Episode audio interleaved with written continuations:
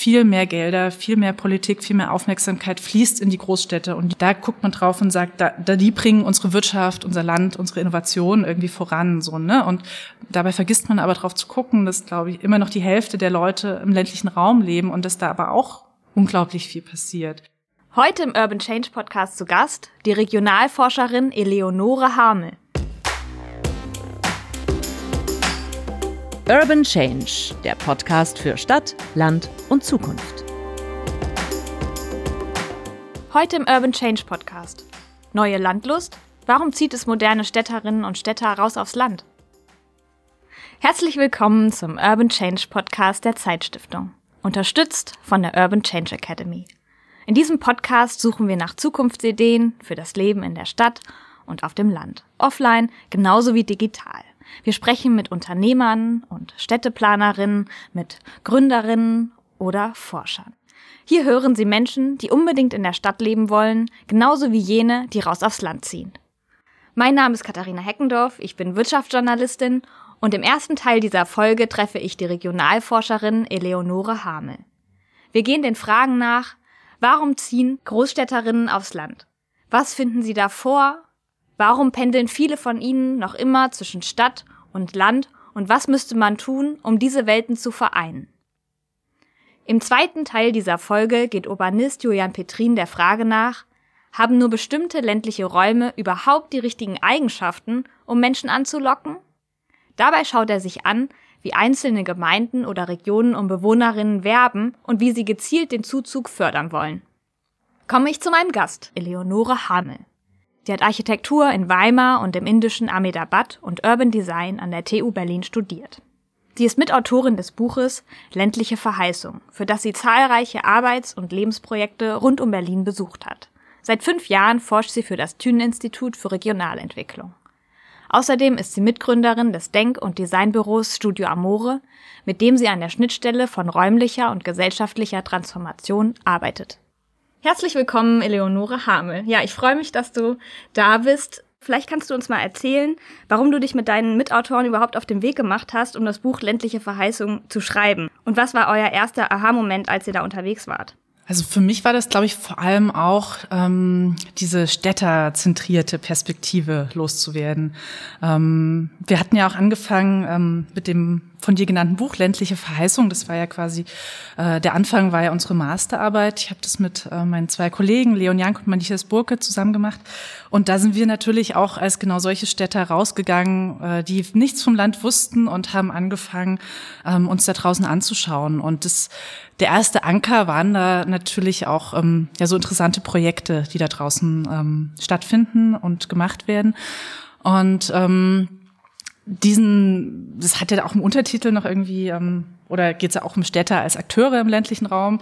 Ähm, und davon bin ich eigentlich in den letzten Jahren, oder sag ich mal, ist ganz viel noch dazugekommen und ganz viel auch, ähm, ja, die an, also ich will gar nicht immer von der anderen Seite reden, aber eben das, das Bild viel breiter zu sehen, was ländlichen Raum ausmacht, was Leben auf dem Land, was Dorfentwicklung ausmacht und wer da noch alles unterwegs ist. Und ich glaube, das sozusagen, dieses Bewusstsein zu weiten, war für mich eigentlich so die, die größte Erfahrung. Ich kenne jetzt natürlich die Städteperspektive ganz gut und lese auch Medien, die vor allem, deren Redaktionen vor allen Dingen in den großen Städten sitzen und das Land wird dann gerne als abgehängt dargestellt, als schrumpfend, mit nicht so tollen Jobs und mit dem Bus, der zweimal am Tag kommt.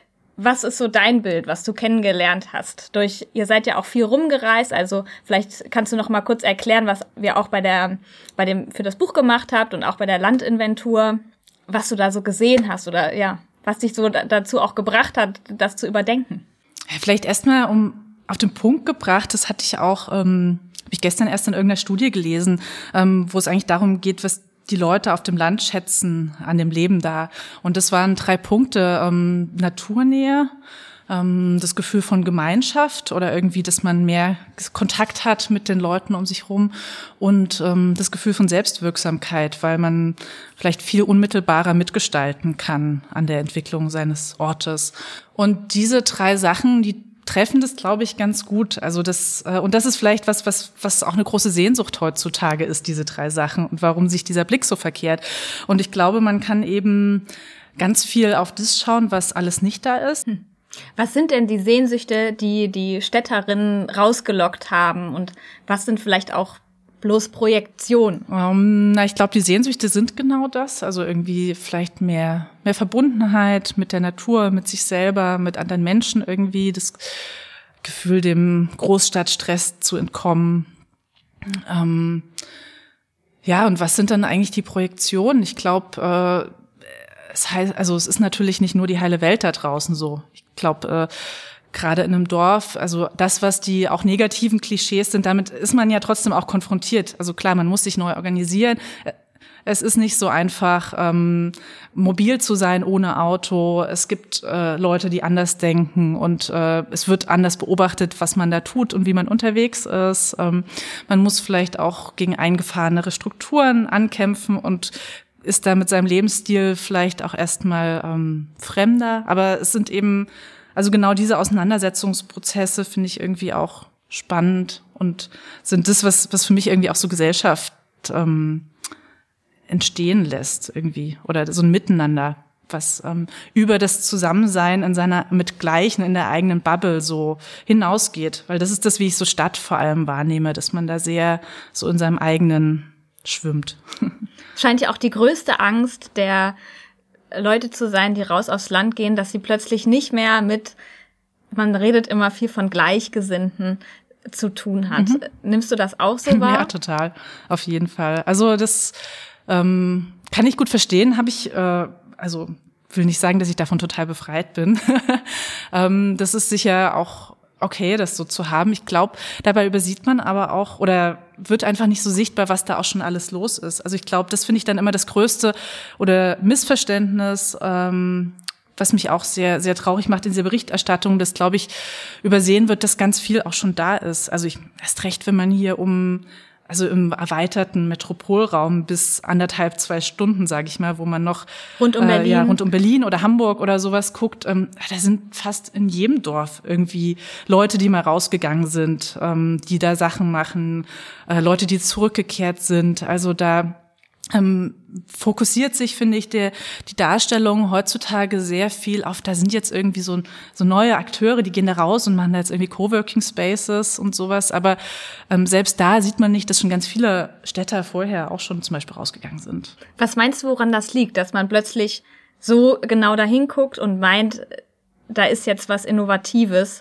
Was es vielleicht vorher auch schon gab und was gar nicht so innovativ ist. Tja, weiß ich nicht. Liegt es vielleicht auch daran, dass äh, Medien so funktionieren, dass man immer neue Dinge berichten muss? Ich kann es schwer beantworten. Also das, ich frage mich das auch. Ähm, ich glaube, es hat auch damit zu tun, dass viel von dem, was da ist, ähm, nicht so gut kommuniziert wird. Also dass ähm, diese neue Art von Projekten und Städtern, die auch sehr sich vielleicht das Digitale auf die Fahnen schreiben, die machen natürlich als erstes eine Webseite und die sieht schick aus und da sind tolle Fotos und das ist, ähm, also da gibt's natürlich ein Know-how, was äh, die Leute auf dem Dorf, die das gleiche Projekt machen, ähm, vielleicht nicht so haben. Und das sieht dann halt piefig aus und ist irgendwie eine selber zusammengeschusterte Webseite so. Und wenn man es auf diese Außendarstellung reduziert, ähm, kann man glaube ich schon schnell übersehen, dass das irgendwie auch innovativ ist oder vielleicht sowas wie eine soziale Innovation oder so da auch schon unterwegs sind. In eurem Buch macht ihr so neun verschiedene Typen aus der Landbewohner. Und das sind Leute, die immer da sind und das staffelt sich immer weiter zu Leuten, die selten da sind, also mal am Wochenende äh, kommen. Zu welchen dieser Typen würdest du dich im Moment zählen? Persönlich bin ich ja auch ähm, schon Teil des Projektes Hof Predico. Also im Augenblick ähm, auf jeden Fall so ein Wochenendler, so ein typischer. ich habe da meinen Bauwagen stehen, bis die Bauarbeiten fertig sind. Aber in ähm, zwei, drei Jahren werde ich hoffentlich rausziehen aber äh, ja, auch für mich wird es so sein, dass ich nach wie vor in die Stadt komme. Also ich habe ja hier auch mein Büro, ich sitze ja hier mitten in Kreuzberg. Das werde ich auch behalten. Also ich glaube, es ist schon eine Art von neuen hybriden Lebensstilen. So keiner hat mehr Lust, heute jeden Tag zu pendeln und jeden Morgen irgendwie sich diesen Stau in, in die äh, Hauptstadt anzutun. Aber ähm, die Verbindung ist für mich durch, durchaus auch noch wichtig, auch im beruflichen Kontext. Du arbeitest vor allen Dingen auch digital, würde ich jetzt denken. Kann man gar nicht so sagen. Also ich bin ja mit all diesen Projekten auch sehr viel unterwegs. Also weiß ich nicht, es ist jetzt natürlich auch durch Corona weniger geworden, aber ähm, und je nachdem, was wir gerade tun, aber ähm, meine Arbeit ist ja auch schon in den letzten Jahren sehr von Feldforschung tatsächlich vor Ort geprägt gewesen. Und da waren wir oft auch mal eine ganze Woche irgendwo auf einem Dorf in Mecklenburg und haben da ähm, mit den Leuten geredet und tatsächlich so soziologische Feldforschung gemacht. Und ich glaube, das ist was, was eben auch sehr meinen Blick verändert hat, da mit den Leuten so intensiv ins Gespräch zu kommen. Ist da auch so ein bisschen die Angst, also das erlebe ich so, ähm, gerade die Städte gelten als ähm, ja, Orte für Gelegenheiten und ähm, Gelegenheitsbeschleuniger. Dass man so ein bisschen die Angst hat, naja, wenn ich jetzt aus der Stadt rausziehe, dann ergeben sich keine Gelegenheiten mehr, sei es jetzt ähm, für Freundschaften, Beziehungen oder im Arbeitskontext, dass man das Gefühl hat, vielleicht sind da weniger Chancen. Spürst du sowas auch? Also ich kenne das Argument auf jeden Fall. Ähm, für mich persönlich würde ich sagen, dass ich das gar nicht so wahrnehme. Hm, ich halte von dieser, man trifft sich irgendwie und daraus entstehen neue Sachen, äh, These gar nicht so viel, weil ich das Gefühl habe, oh, wir alle sind auch so wahnsinnig voll mit Familie, mit Arbeit, mit den tausend Projekten, die man tut. So, ich bin so sehr in meinem Alltagstun und irgendwie hier dann in Berlin mit Hin- und Herfahren beschäftigt und so, da treffe ich ehrlich gesagt auch niemanden neuen. Außer ich begebe mich jetzt wirklich auf die Netzwerkveranstaltung, die dann irgendwie ein Stück mehr um die Ecke ist. Aber ich glaube, diese digitale und auch reale Mobilität, die hat man ja weiterhin so. Und ich habe dann manchmal das Gefühl, dass die Beziehungen im ländlichen Raum also ja dann doch irgendwie auch intensiver sind und man sich vielleicht viel mehr in so einer Region verortet und da ähm, intensiver unterwegs ist mit den Leuten, die da vor Ort sind und daraus wirklich neue Sachen entstehen. Vielleicht kannst du noch ein bisschen erzählen von eurem Projekt Landinventur, was ihr für das Thünen-Institut gemacht habt. Mhm. Das ist ähm, ja, das ist ein Bürgerwissenschaftsprojekt. Da ähm, geht es darum, tatsächlich das, das Bild der Dörfer, ähm, wie sie heute sind und wie das Leben auf dem Land ist, zu erfassen anhand von Daten ähm, oder sozusagen durch, oder durch eine Selbstbeschreibung der Leute vor Ort. Also die, die äh, Dorfbewohner kartieren selbst ihren Ort und ähm, füllen oder beantworten eben einen digitalen Fragebogen. Oft setzen die sich dafür auch zusammen und da geht es darum, wer lebt in dem Dorf. Ähm, was gibt's da für Engagement? Wer, was gibt's für Ort? Was gibt's überhaupt noch vor Ort sozusagen für Dinge? Ähm, wer arbeitet da? Was wird da gearbeitet?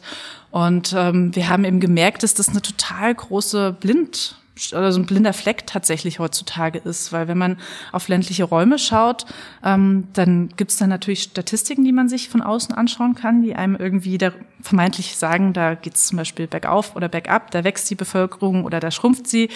Ähm, da, der ganze Osten ist ja immer auch mehr oder weniger strukturschwach, außer un, unmittelbar um, um Berlin herum. Genau, schaut man sich die, die Daten genau an, ist der ganze Osten eigentlich minus fünf Prozent genau. äh, bei der Bevölkerung. Ja. Und das ist natürlich irgendwie, da wird einem ja dieses Bild vermittelt, was ja auch ähm, dann genau das ist, was du angesprochen hast. Irgendwie ist da geht's der bergab. Das ist alles so eine negative Entwicklung. Da gibt's keine Jobs, keine Perspektiven. Und ähm, sozusagen dem versuchen wir jetzt eine andere Art von Daten entgegenzustellen, die eben überhaupt auch die Vielfalt zeigt und tatsächlich auch diese Dorfgenauigkeit, weil das Problem mit Statistiken ist ja auch, sie sind eben sehr interpoliert. Es werden für ganze, ähm, also kommt zum Teil, also Regionen oder Landkreise ähm, die Daten ja zusammengeworfen. Und ähm, wir sehen, dass die Dörfer sich total unterschiedlich entwickeln.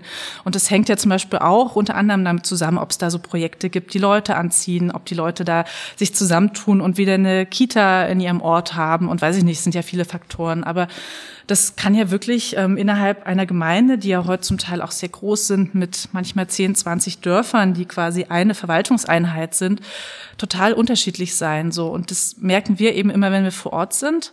Ähm, und es wird aber also ja, diesen Einblick hat man sonst nicht von außen. Und das versuchen wir mit der Landinventur tatsächlich aufzuzeigen. Und das haben wir jetzt für Mecklenburg-Vorpommern gemacht und ähm, sind gerade dabei oder warten jetzt täglich noch, ähm, ob wir die Zusage kriegen für ähm, eine, also wir wollen es eben deutschlandweit machen, wir wollen noch mehr Themen reinnehmen, wir wollen das erweitern, so, also da schauen wir jetzt gerade, wie es weitergeht. Als ich mir eure Seite angeguckt habe, ist mir besonders aufgefallen, dass ihr harte und weiche Faktoren mit reingenommen habt. Also ihr schaut euch die Zahl der Bushalte, die Internetgeschwindigkeit an, aber auch die Art der Gärten, die Zahl der verschiedenen Tiere und die Zahl der Dorffeste. Hast du den Eindruck, dass es auch diese Punkte sind, die die Vorzüge der jeweiligen Dörfer ausmachen? Naja, also ich meine, das klar, Bushalter und Internet ist immer noch teilweise auch ein schwieriges Thema. Das sehen wir schon auch in den Daten.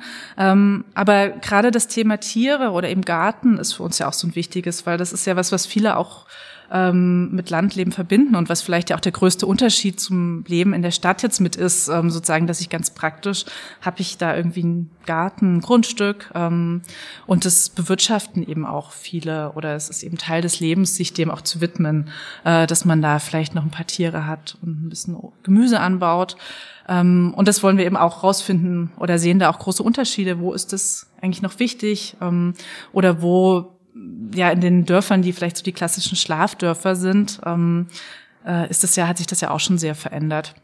Und da wollen wir auch später dann mal so verschiedene Typen von Dörfern und ländlichen Regionen zum Beispiel ähm, vielleicht ableiten können. Was ja auch viel in den Medien vorkommt, ist eben ähm, Demografie und der damit einhergehende Leerstand. Wenn man sich die Daten anguckt, sieht man deutschlandweit 8,2 Prozent der Wohnungen stehen leer. In Brandenburg sind 9,5 Prozent, also etwas mehr. Ihr erfasst das auch. Was seht ihr da?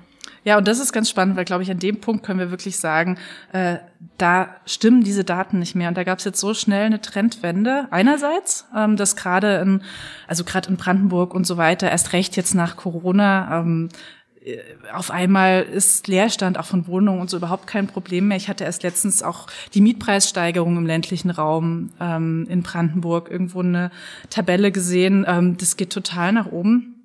Und andererseits werden zum Beispiel äh, ich weiß nicht, woraus die Daten genau errechnet werden in der Statistik, aber wir sehen zum Beispiel Mecklenburg-Vorpommern, also auch wirklich ähm, nicht so nah an den Städten dran, dass, dass da kein Leerstand ist.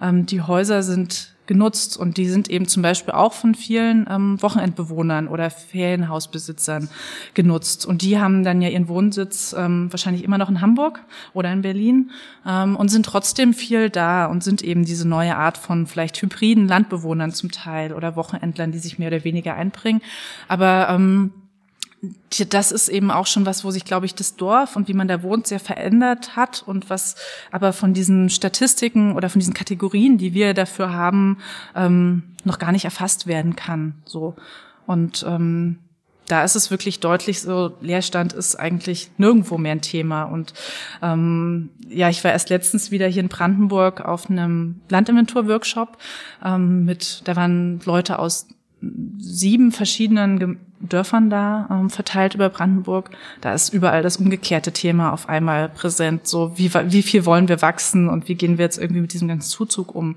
Und ähm, wollen wir jetzt noch irgendwie ähm, neue neue Flächen ausschreiben und wen wollen wir hier überhaupt noch haben? So auf einmal können sich die Dörfer aussuchen, vielleicht äh, zugespitzt, ähm, wer da wer da zuziehen kann und soll.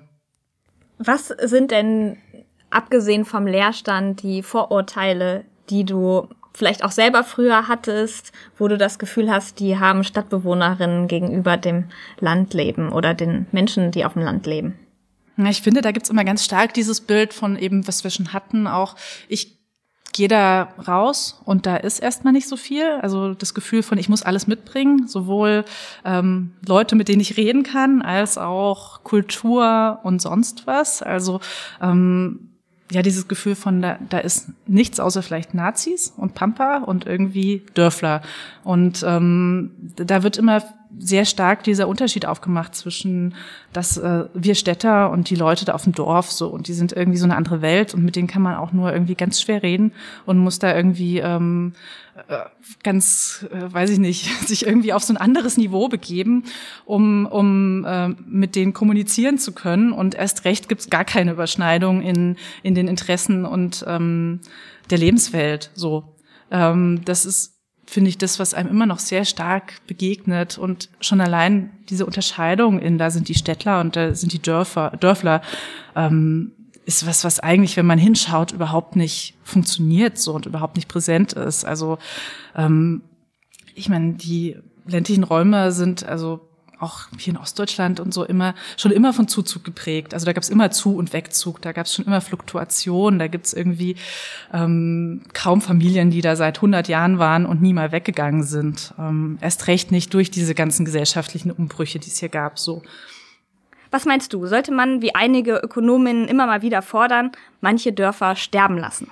Ja, das war ja ein ziemlich großer oder ist immer noch, aber eine sehr, sehr große Debatte eigentlich um diese Sachen. Ich habe, ähm, ich glaube einerseits, dass das überhaupt nicht mehr die Frage ist. Ähm, also ich sehe nirgends eigentlich die diese sterbenden Dörfer so. Ich glaube, ähm, vielleicht ist vielleicht ist Deutschland dafür schon viel zu dicht oder so, sondern dass sich irgendwann immer diese Trendumkehr passiert und ähm, es mag also ja, irgendwo in Thüringen oder sowas ist vielleicht, oder in Sachsen-Anhalt, was wirklich noch peripherer liegt, ähm, braucht es vielleicht noch ein bisschen länger, da, da wird es vielleicht noch dünner, aber ich glaube, dass das vielleicht auch genauso ein urbaner Mythos ist, den man, äh, der entstanden ist, als die Leute immer länger auf diese demografischen Vorausberechnungen geschaut haben. Und die werden ja auch nur gemacht äh, anhand der Daten, die wir im jetzt haben. So, aber die die prognostizieren das natürlich auch nur weiter.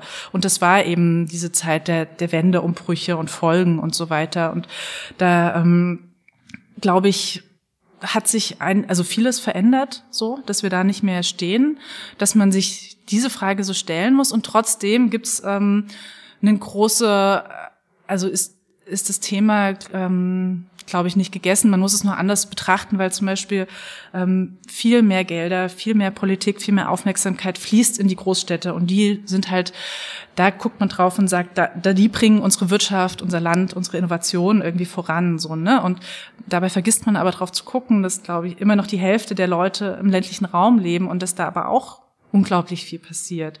Ähm, und äh, trotzdem haben die also so diese Dörfer oder also wirklich die Dörfer, aber auch die ländlichen Gemeinden und die Kleinstädte, die haben das so unglaublich schwer gesehen und wahrgenommen zu werden. Und die arbeiten so hart daran, diese Bürgermeister äh, so zu strampeln und was zu tun und da irgendwie ihre Orte zusammenzuhalten und das ist unglaublich.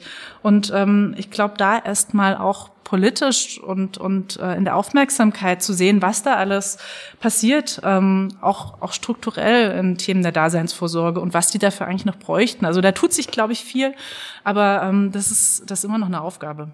Wenn du eine Sache verändern könntest, gerade auch so in der vielleicht Verteilung von Geldern oder der politischen Wahrnehmung, was wäre das? Ich glaube, es ist, äh, dass diese Orte diese Dörfer und Kleinstädte und sehr, sehr gut ähm, eigentlich wissen, was sie brauchen oder eigentlich das Potenzial der Lösung nur da vor Ort liegen kann und in der Entwicklung, die von den Leuten angetrieben wird, so die da sind und die wissen, was sie brauchen. Und äh, ich glaube, sie brauchen den äh, den Handlungsspielraum und auch eine finanzielle Unterstützung, das zu tun. Also, wenn ich dich richtig verstehe, ist es vor allen Dingen, dass die Gelder direkt vor Ort angebracht werden sollten und dass die Leute, die dort vor Ort sich engagieren, auch die Flexibilität haben, es ordentlich einzusetzen.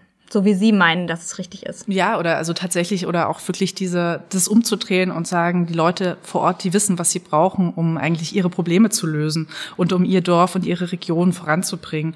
Und äh, die zu bestärken und zu stützen äh, und ähm, überhaupt erstmal sozusagen anzuerkennen, dass die die Experten sind. Ähm, ich glaube, das ist das, was es braucht vor allem. Es braucht also eine neue Perspektive und nicht länger das Denken von Stadt und Land als getrennte Welten.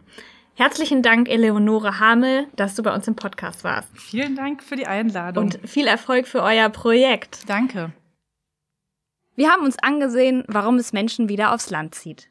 Nun hören Sie Julian Petrin. Er schaut sich an, wie man Menschen an Orte locken will, die sie bislang noch nicht auf dem Zettel hatten.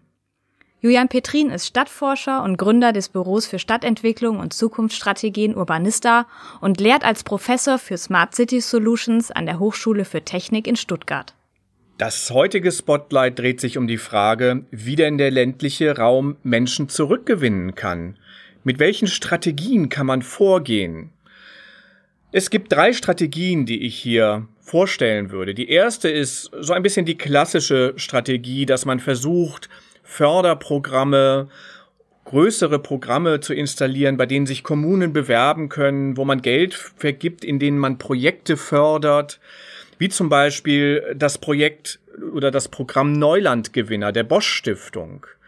Hier werden Projekte gefördert wie eine Kulturwerkstatt in Brandenburg, ein offenes Orchester in äh, Brandenburg, ein Begegnungshaus in Thüringen, eine Radiosendung, die von Schülerinnen gemacht wird für die ländliche Gemeinschaft. Also ganz punktuelle Projekte, die dazu beitragen sollen, die Lebensqualität vor Ort zu verbessern, so dass man überhaupt die Grundlage schafft, damit Menschen zurück in den ländlichen Raum gehen wollen. Ein anderes Projekt der Bosch Stiftung ist Land zu Hause Zukunft, in der man versucht ganz gezielt Migrantinnen aus anderen Teilen Europas in den ländlichen Raum zu holen und dann auch dazu beiträgt, dass diese Menschen sich gut integrieren können in die dörflichen, in die kleinstädtischeren Gemeinschaften. Also man fördert gezielt Integrationsprojekte, Programme, Maßnahmen, die eine Ermunterung sein sollen, auch diesen Schritt zu machen. Eine zweite Strategie sind die Rückkehrerkampagnen, so könnte man sie nennen.